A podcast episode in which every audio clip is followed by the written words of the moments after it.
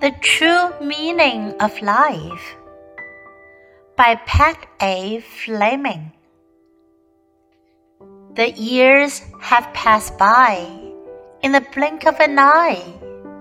Moments of sadness and joy have flown by.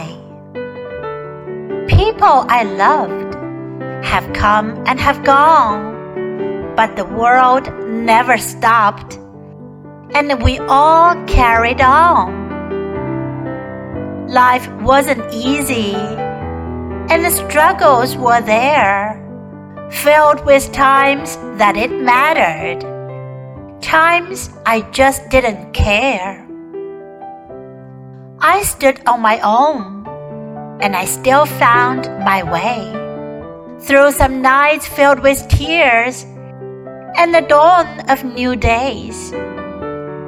And now, with old age, it's become very clear.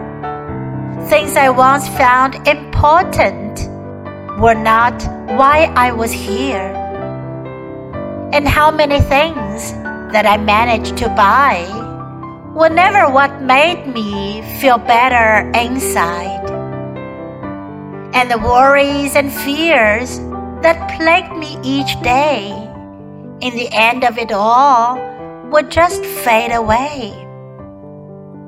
But how much I reached out to others when needed would be the true measure of how I succeeded. And how much I shared of my soul and my heart would ultimately be what set me apart. And what's really important is my opinion of me and whether or not I'm the best I can be.